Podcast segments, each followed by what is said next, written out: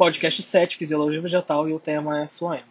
Bom, podemos introduzir o assunto dizendo que as plantas superiores precisam desenvolver características ao longo de períodos evolutivos que permitam seu domínio no meio terrestre.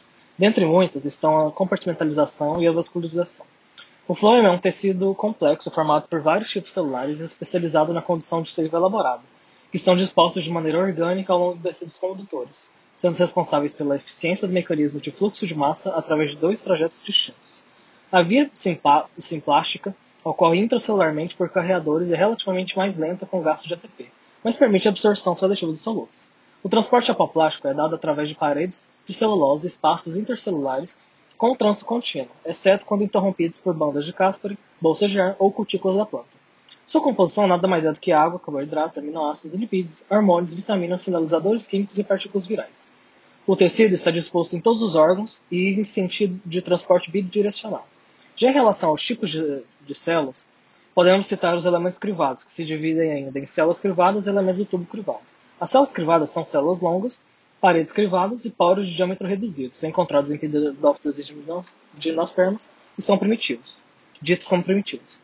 Já os elementos do tubo crivado são células mais curtas, apresentam placas crivadas localizadas nas paredes terminais. Essas paredes terminais possuem diâmetro maior e se ligam com outro tubo crivado.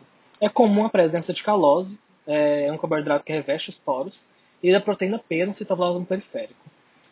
Esses elementos do tubo privado são comumente acompanhados através, das, é, através de plasmodesmas e junções comunicantes com as células companheiras, que são células parenquimáticas altamente especializadas e que têm a mesma origem celular, procâmbio. São interdependentes para o desenvolvimento e a condução de macromoléculas ao longo da extensão do vegetal. Já em relação às células paraquimáticas, nada mais são do que células de acúmulo e compartimentalização de substâncias, tais como amido, produtos da fotossíntese e fenólicos, e compostos fenólicos, além de algumas que podem funcionar como células de transferência. Em relação às fibras, estão presentes tanto no floema primário quanto no secundário, são classificadas como septadas, não septadas, vivas ou mortas. Muitas possuem fibras no floema de alto valor econômico, como por exemplo fibras de linho, fibras de cânhamo, cannabis sativa ou rame, são usados na composição de tecidos. Temos também os esclereites, que são associados ou não a fibras. É, já o florema pode ser classificado em floema primário e floema secundário. No floema primário tem origem a partir do procâmbio, que dá origem ao protoforema, que é o primeiro a se formar, e o metafloema, que é o, que se forma mais tardiamente. O protoforema se torna ativo depois de alguns dias de funcionamento e acaba sendo adulterado. Já o floema secundário, que se origina do câmbio vascular, surge em plantas que têm um crescimento de é, é, apenas em plantas que têm crescimento de diâmetro. E através dessa perspectiva podemos entender qual é, é o ponto positivo de se é, podar uma árvore nas, em suas ramificações aéreas mais externas.